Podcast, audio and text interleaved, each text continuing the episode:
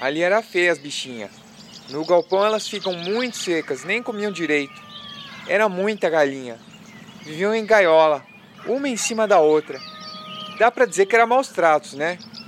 Se você visse elas, bastante galinhas secas, um cheiro forte.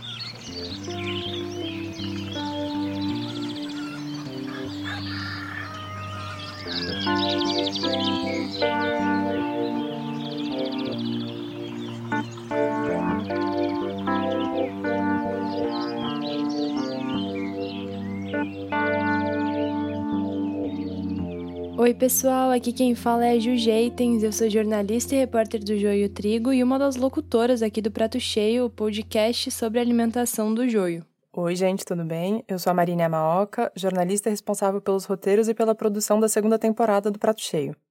O relato que a gente acabou de ouvir no começo desse episódio é de um ex-funcionário da maior exportadora de ovos do Brasil. A gente optou por regravar o que nos foi contado para proteger a identidade das pessoas que colaboraram com a reportagem do joio. Não raramente, funcionários ou ex-funcionários que fazem denúncias sofrem assédio ou pressão por parte das empresas. Como vocês vão ver, o episódio de hoje é um prato cheio de maus tratos animais e violações de direitos trabalhistas em granjas de galinhas caipira e livres de gaiola. E Ju, antes da gente começar o episódio, me diz uma coisa. Afinal, quem veio primeiro, o ovo ou a galinha? Caramba, Marina, que sacanagem! Já bem no início desse episódio você me pergunta aí um dos maiores mistérios da humanidade. Legal, hein?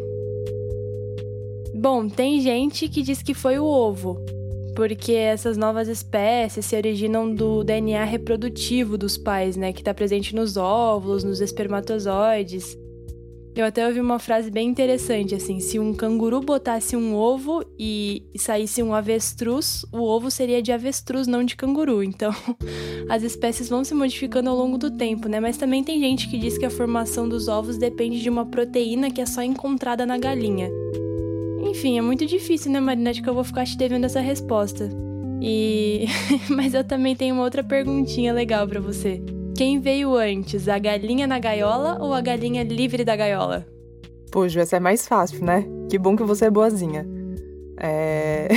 Eu acho que quem colocou a galinha na gaiola foi a gente, né? Então, antes da gente pensar que produzir ovo numa escala industrial era uma boa ideia da gente aprisionar bilhões de galinhas em granjas, acho que elas deviam estar bem felizes quando elas eram livres. Então a resposta é mais fácil: a galinha livre de gaiola veio antes. E talvez vocês que estão escutando a gente já tenham sacado do que a gente vai falar hoje.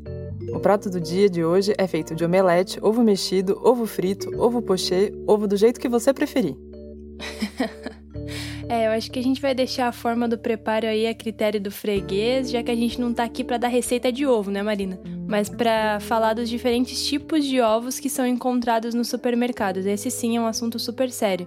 E principalmente para contar o que se esconde por trás das embalagens e falar sobre como a indústria tira proveito de um vácuo na legislação para lucrar com a venda de ovos supostamente mais éticos. É, pessoal, eu não sei se vocês já repararam na diversidade de tipos de ovos e de embalagens que existem no supermercado. Tem ovo convencional, ovo orgânico, ovo caipira e cada vez mais a gente encontra os ovos que são acompanhados dos dizeres ovos de galinhas livres de gaiola. E esses dizeres vêm sempre acompanhados de uma imagem de uma galinha livre, que parece estar serena, em boa forma. Uma galinha plena. O prato do dia vai ser preparado com esses diferentes ovos, mas vai seguir o ditado popular de não colocar todos os ovos na mesma cesta.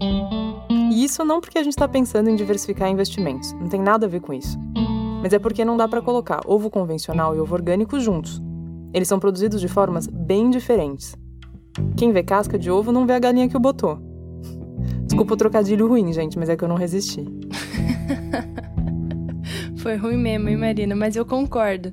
E assim, principalmente quando a gente pensa na categoria de ovos alternativos, que seriam os orgânicos, caipiras, livres de gaiola, as embalagens podem ser muito parecidas e nos confundir na hora da compra. Não, e muita gente acaba escolhendo o ovo livre de gaiola porque ele é, por exemplo, um pouco mais barato que o orgânico, né? E porque ele vende a promessa de respeitar o bem-estar animal. Sem falar que, assim, com frequência as embalagens vêm acompanhadas de imagens de galinhas bem alimentadas, ciscando a terra ao ar livre, aquela grama verdinha, né? E ainda carimbado com um selo de certificação de bem-estar animal. E eu não sei vocês, mas quando eu penso numa galinha livre, eu imagino uma cena de uma galinha feliz, abrindo as asas, sabe, ciscando, é, sendo alimentada de uma forma sustentável, sem agrotóxico, sem antibiótico, com um monte de gente na volta, feliz também, sabe, por estar lá no campo. Enfim, é isso que eu, isso que eu imagino. Nossa, Ju, desculpa, mas eu vou ter que ser a maior estraga-prazer do mundo, porque essa é uma imagem que muitas vezes é só um sonho. Porque hoje no Brasil, o manejo de galinhas livres de gaiola e caipira não tem uma regulamentação com diretrizes bem definidas. E isso dá margem para que criadores sigam utilizando técnicas cruéis de manejo, como choques elétricos e a debicagem, que é o corte parcial do bico da galinha. Nada a ver com essa imagem idílica que você criou na sua cabeça, Ju. E uma outra coisa que a gente bem sabe é que se não tem regulamentação, não tem fiscalização.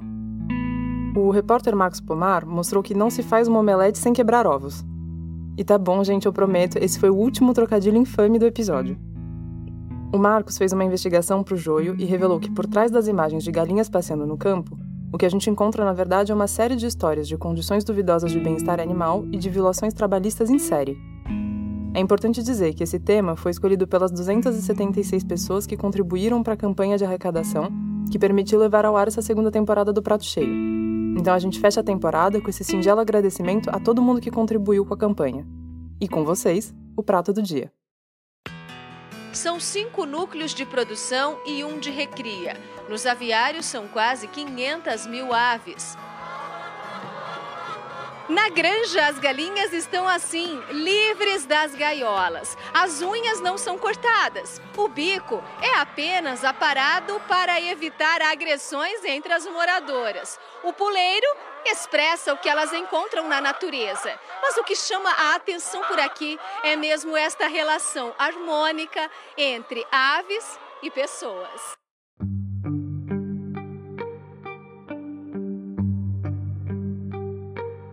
Bom, o que a gente ouviu nessa reportagem é exatamente a imagem que a gente cria na cabeça quando a gente pensa nos ovos de galinhas livres de gaiola, né? Que é, como eu tinha dito para vocês, aquela galinha lindona, né? Mas no Brasil e em outros lugares do mundo, a gente tem visto um aumento tanto da demanda quanto da oferta desse tipo de ovo. Em parte, isso pode ser explicado por uma maior tomada de consciência da população, sabe? Que eu acho que cada vez mais, Marina, está despertando para o assunto e está fazendo pressão para que os alimentos sejam produzidos de forma mais ética e sustentável. Mas ao mesmo tempo, os produtores de granjas convencionais enxergaram uma grande oportunidade em um nicho de mercado aí nessa história toda. O que acontece é que muitos desses produtores seguem com a maior parte da produção com galinhas presas em gaiolas, mas separam uma partezinha para criação consciente e alternativa que são vendidos por um preço bem mais elevado, né? Ou seja, quem ajudou a criar o problema aprende a lucrar com a solução. Bom, com as soluções falsas nesse caso, né? É, Ju, e um exemplo é a Granja Mantiqueira, que é a maior produtora de ovos da América do Sul. Eles são um bom exemplo dessa estratégia de diversificação das granjas para abocanhar um nicho emergente preocupado com o bem-estar animal.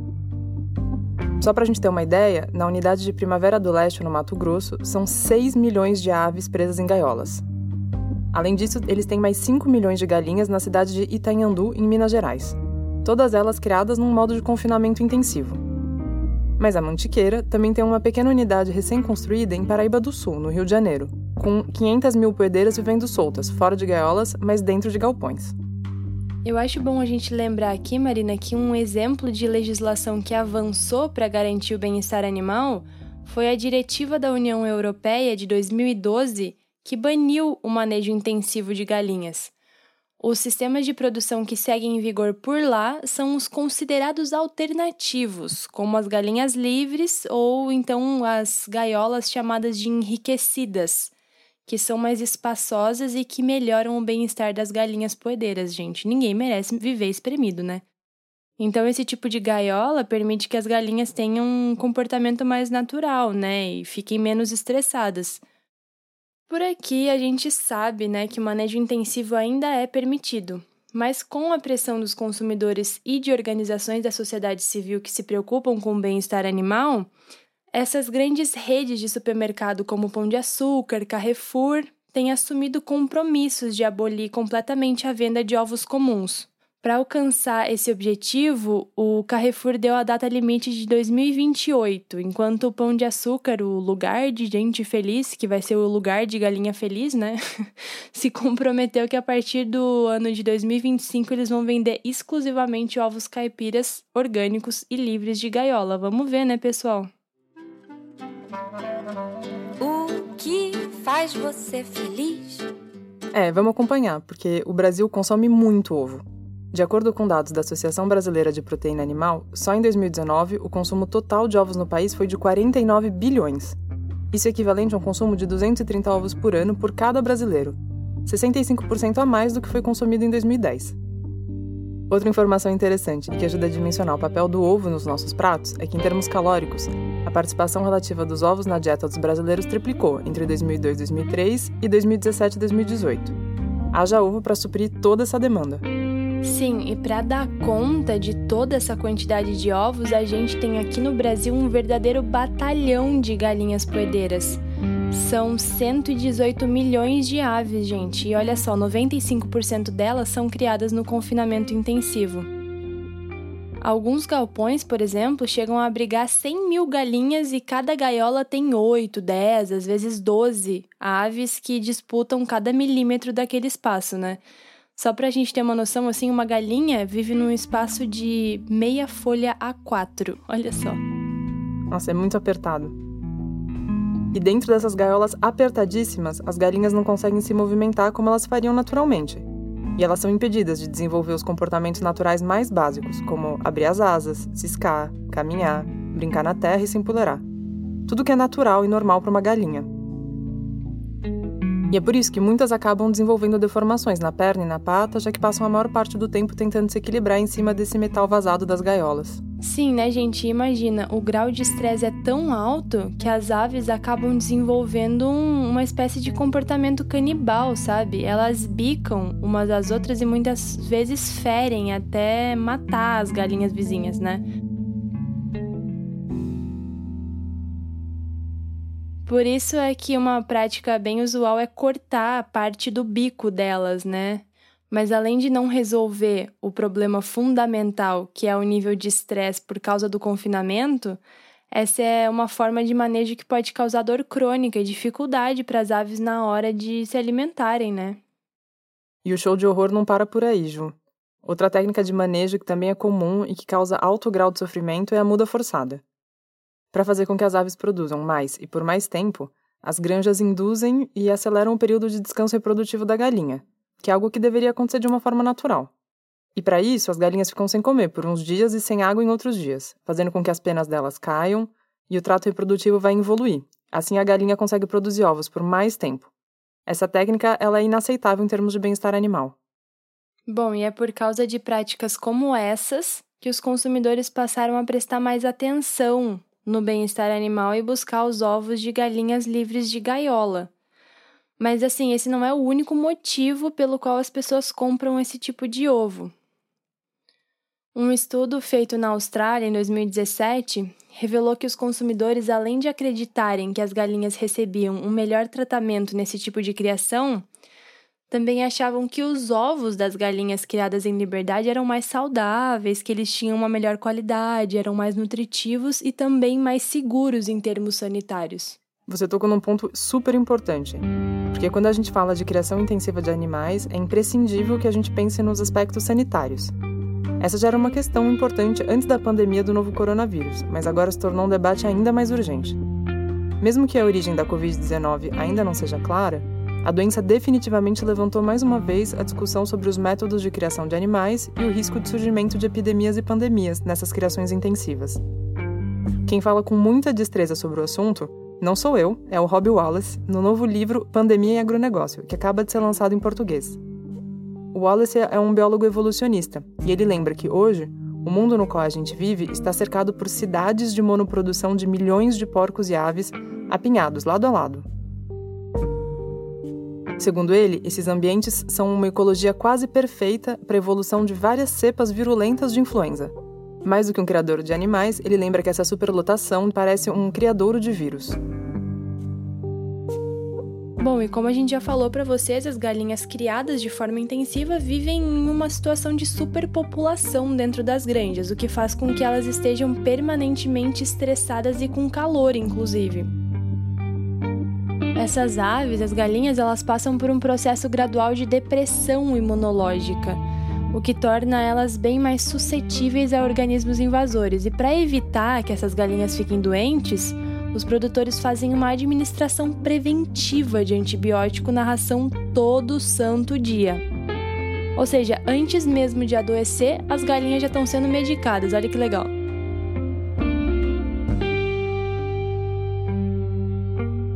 É, e eu sei que pode parecer pouco lógico medicar uma galinha que nem tá doente, né? Mas é que o uso de antibiótico ele é preventivo porque o cenário é um prato cheio para uma tragédia. Imagina comigo. Era uma vez uma galinha que contraiu uma doença com uma bactéria ou um vírus. E ela vivia amontoada em uma granja, com milhares de outras galinhas. E nesse caso, não tem como o contágio não ser rápido, e logo milhares de galinhas já estavam doentes. Qualquer semelhança com a situação que a gente vive hoje, com a necessidade de isolamento e distanciamento social, não é uma mera coincidência, tá? Se por um lado essa medicação preventiva ajuda a evitar que as doenças se alastrem nas granjas, tem o outro lado, né, gente, que é o uso excessivo dos antibióticos, que é um dos responsáveis pela resistência antimicrobiana. Nada mais é do que a capacidade de um micróbio ou da bactéria de resistir aos efeitos da medicação. E na prática, isso significa uma seleção nada natural dos patógenos superresistentes. Isso aumenta o risco de aparecimento de doenças altamente nocivas ao humano. E a gripe aviária é um exemplo desse processo, tá aí para nos lembrar, né? De novo, qualquer semelhança com a situação atual que a gente vive não é mera coincidência. É, e não são apenas as galinhas que se tornam altamente resistentes a certos tipos de patógenos. A gente, nós, humanos, também estamos nessa. Hoje, a gente já tem muitos estudos mostrando como é que várias doenças surgidas em animais migram para os humanos. E como os frigoríficos, que são lugares fechados, apertados, frios e úmidos, são um espaço perfeito para isso. Por último, mas não menos importante, como risco adicional, parte das substâncias ingeridas pelas aves através dos antibióticos também acaba no ovo do consumidor, né, gente? O que também pode aumentar a resistência de vírus e bactérias no organismo humano. Bom, e até agora a gente falou das falhas e dos problemas da criação intensiva de galinhas, dos ovos comuns. E você pode estar pensando que esse é justamente o motivo, esses, na verdade, são os motivos, né? Porque surgiram essas formas alternativas, os ovos de galinhas livres de gaiola, porque são mais éticos e melhores. Mas é justamente aí que mora o engano. E quem nos ajuda a desconstruir essa ideia é a Maria Fernanda Martim zootecnista e especialista em bem-estar animal da ONG Human Society International.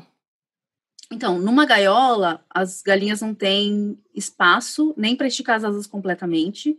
Então, a gente não pode nem falar em bem-estar animal dentro da gaiola, porque um dos preceitos, né, das cinco liberdades, que são os preceitos do bem-estar animal, é a execução, elas poderem, né, ter a liberdade de executar os comportamentos naturais, e as galinhas já é visto na ciência de que mais de metade do tempo dela ela passa explorando o ambiente, forrageando e ciscando. Né? Então ela não tem oportunidade de fazer isso dentro de uma gaiola.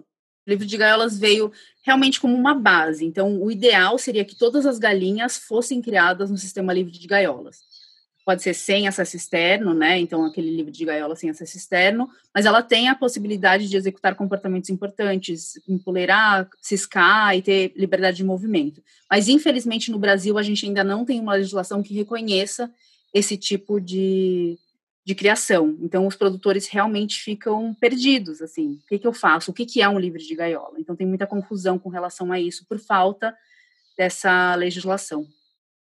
A modalidade dos ovos livres de gaiola é uma espécie de modelo de transição entre a criação intensiva e os manejos caipira e orgânico.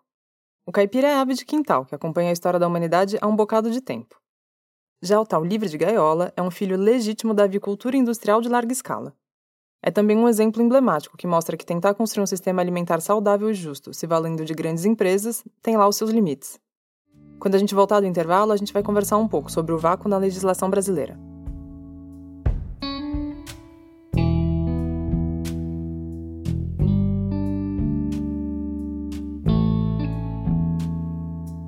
Oi, pessoal, eu sou Vitor Mattioli, repórter do Joio e um dos apresentadores desse podcast. Eu tô passando aqui para lembrar que essa segunda temporada do Prato Cheio tá no ar graças ao apoio dos nossos ouvintes que participaram de uma campanha de financiamento coletivo e da Fundação Henrique Ball. O Prato Cheio é uma realização do site O Joio e o Trigo. O nosso projeto é financiado pela ACT Promoção da Saúde e pelo Instituto Ibirapitanga. E você também pode nos ajudar. Entra lá no nosso site para saber como. O endereço é ojoioeotrigo.com.br. É isso, valeu!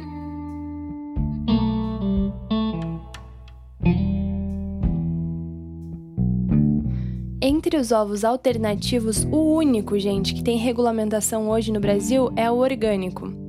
São duas instruções normativas do Ministério da Agricultura que determinam que galinhas poedeiras criadas no sistema orgânico não podem ser debicadas ou mutiladas de qualquer forma. Elas também devem ser alimentadas com ração livre de transgênicos e antibióticos, composta com pelo menos 80% de alimentos orgânicos.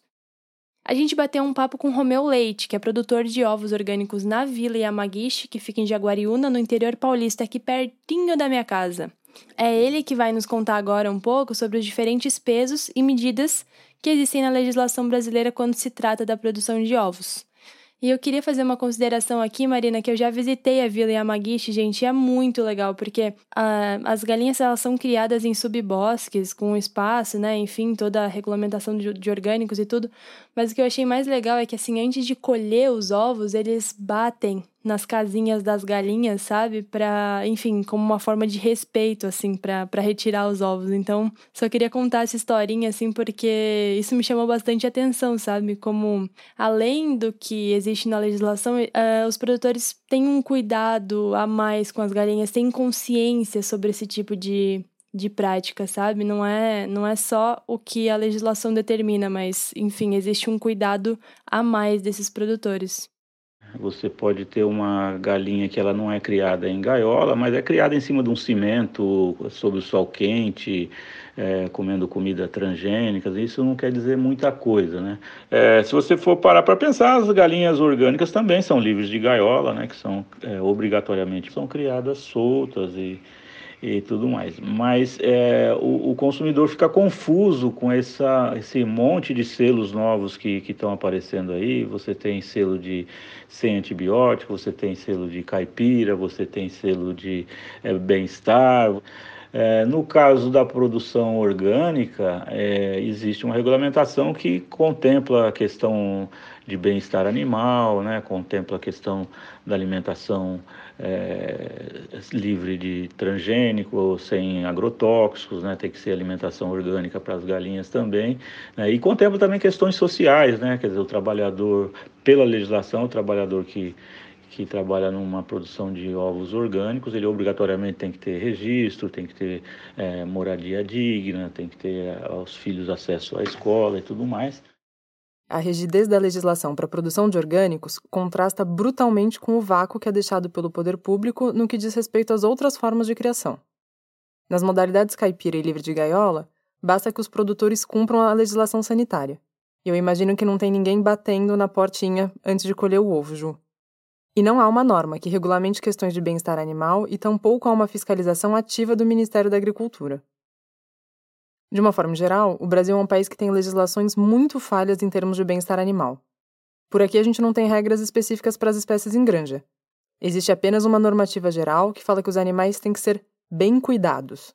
Isso é tipo um bom senso, né? Cada um tem o seu. Essa instrução normativa bem genérica fala que os animais devem ser submetidos a, abre aspas, um manejo cuidadoso, é, fecha aspas, ter uma dieta satisfatória e que as instalações onde vivem devem ser, de novo, abre aspas, projetadas de forma a garantir proteção, possibilidade de descanso e bem-estar animal, fecha aspas. E quem sofre né, com essa flexibilização são os animais. Se você compra os ovos nos supermercados e é bem atento, deve ter notado que as embalagens vêm com selinhos de bem-estar animal. Existem certificadoras que estabelecem alguns parâmetros, sem querer jogar todo mundo no mesmo balaio.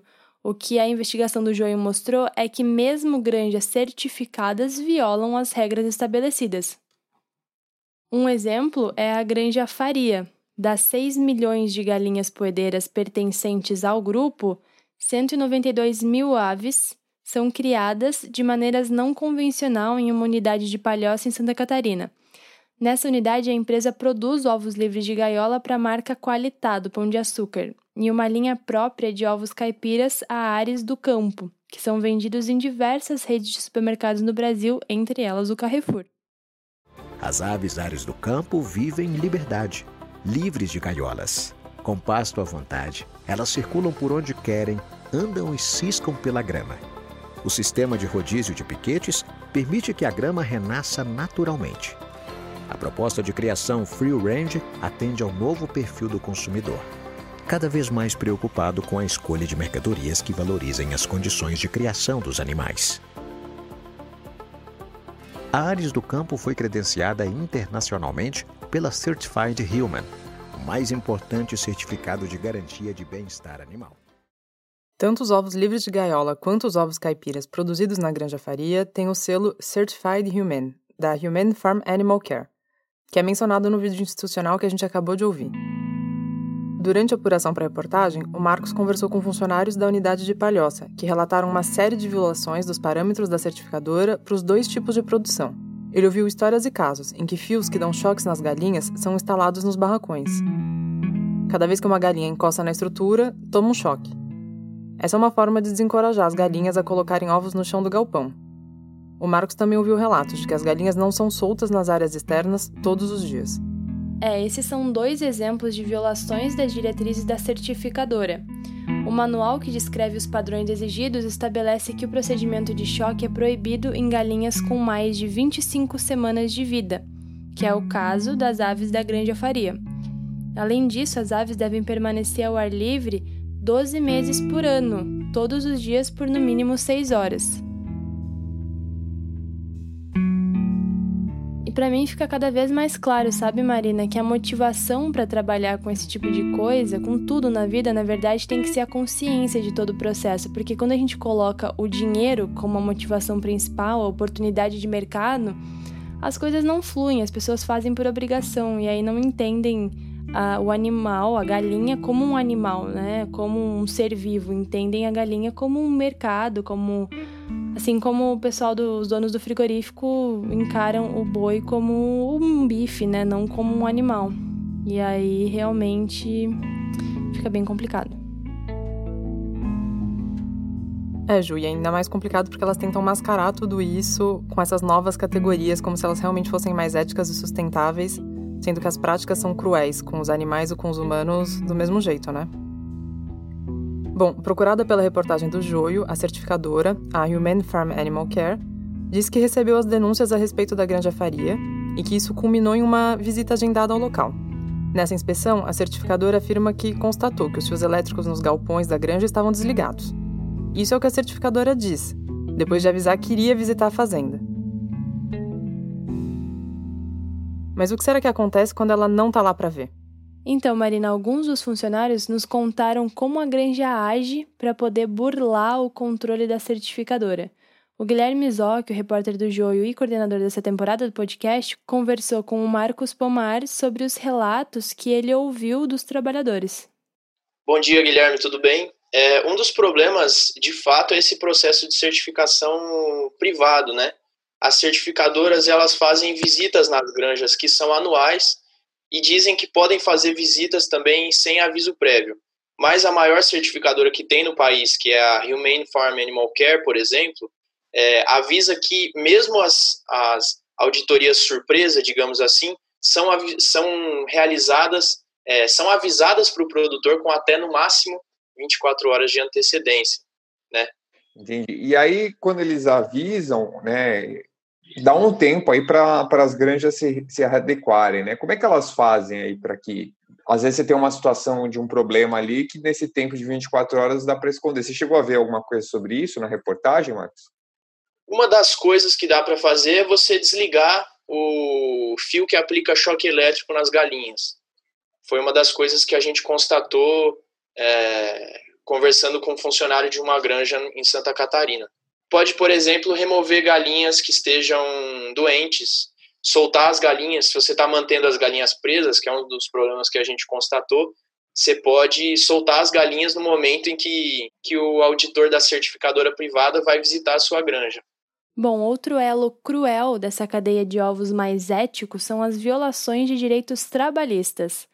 Na granja Ovo Novo, de São Manuel, no interior paulista, são embalados ovos caipiras para as marcas Qualitá e Ito Country, ambas vendidas no Pão de Açúcar.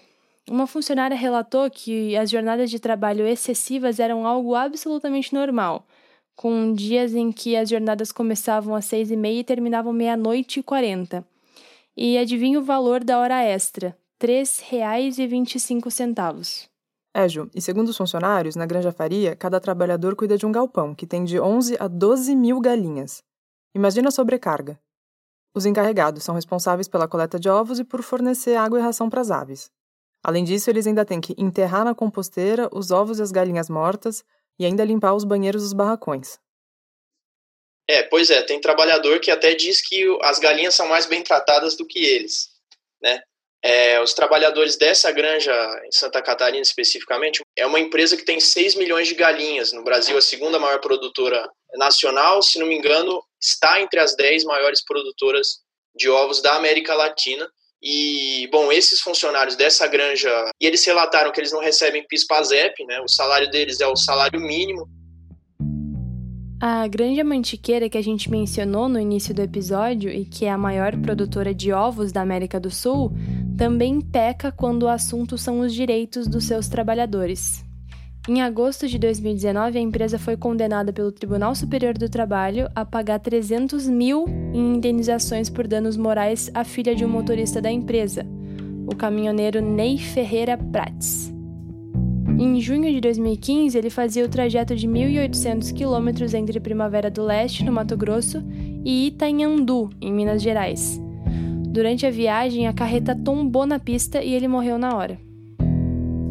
É, Ju, e é triste pensar que essa história trágica não é a única né, que acontece com os caminhoneiros no Brasil. No momento exato do acidente, o Ney estava na estrada, fazia 36 horas. E ele tinha parado para descansar apenas 7 horas. Essas informações foram fornecidas pelo controle por satélite do caminhão e foram apresentadas no julgamento do caso. O ministro relator do processo concluiu que a Granja Mantiqueira tinha exigido uma jornada excessiva do trabalhador, com um prazo apertado por se tratar de uma carga perecível, e que isso tinha exposto o motorista a risco acentuado e a cansaço. Os impactos na vida dos trabalhadores vão além dos direitos que são negados a eles. Recentemente, um estudo revelou pontos importantes sobre as percepções dos trabalhadores da agroindústria avícola que adoeceram mentalmente devido às repercussões do trabalho em sua saúde.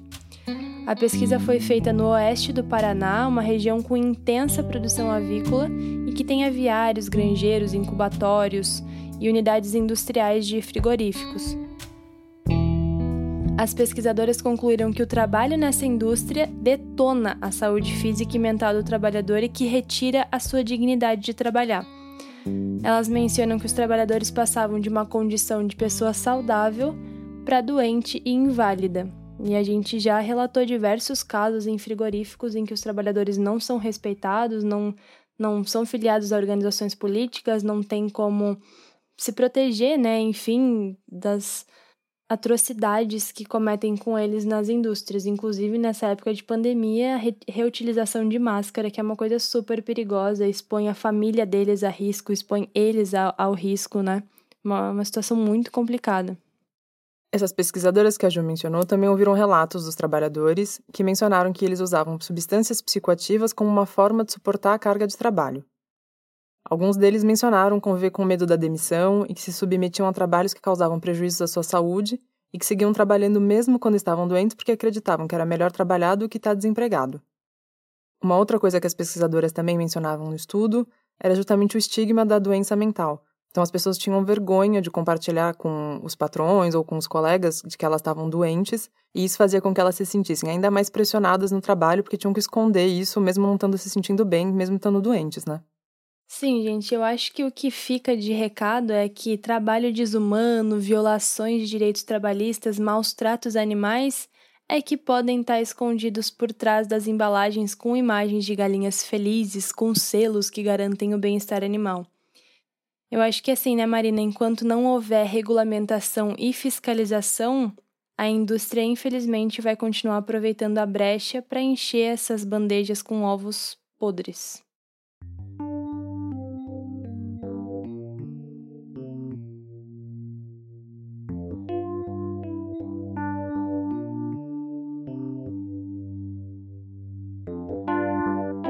As fontes de informação que a gente usou ao longo desse episódio estão na descrição. Os roteiros e a produção da segunda temporada do Prato Cheio são feitas por mim, Marina Yamaoka. A direção é de Guilherme Zocchio e a edição de som é do Vitor Oliveira. A gravação foi feita das nossas casas. Quem cuida das redes sociais é Amanda Flora, e a ilustração desse episódio foi feita por Denise Matsumoto. O Prato Cheio está no ar graças ao apoio dos nossos ouvintes que contribuíram com a campanha de financiamento coletivo no Catarse e a Fundação Henrique Ball. O Prato Cheio é uma realização do site O Joio e o Trigo, que é financiado pelo Instituto Ibirapitanga e pela ACT Promoção da Saúde. É isso, pessoal. Muito obrigada e até o próximo episódio. Tchau, pessoal. Até o próximo episódio.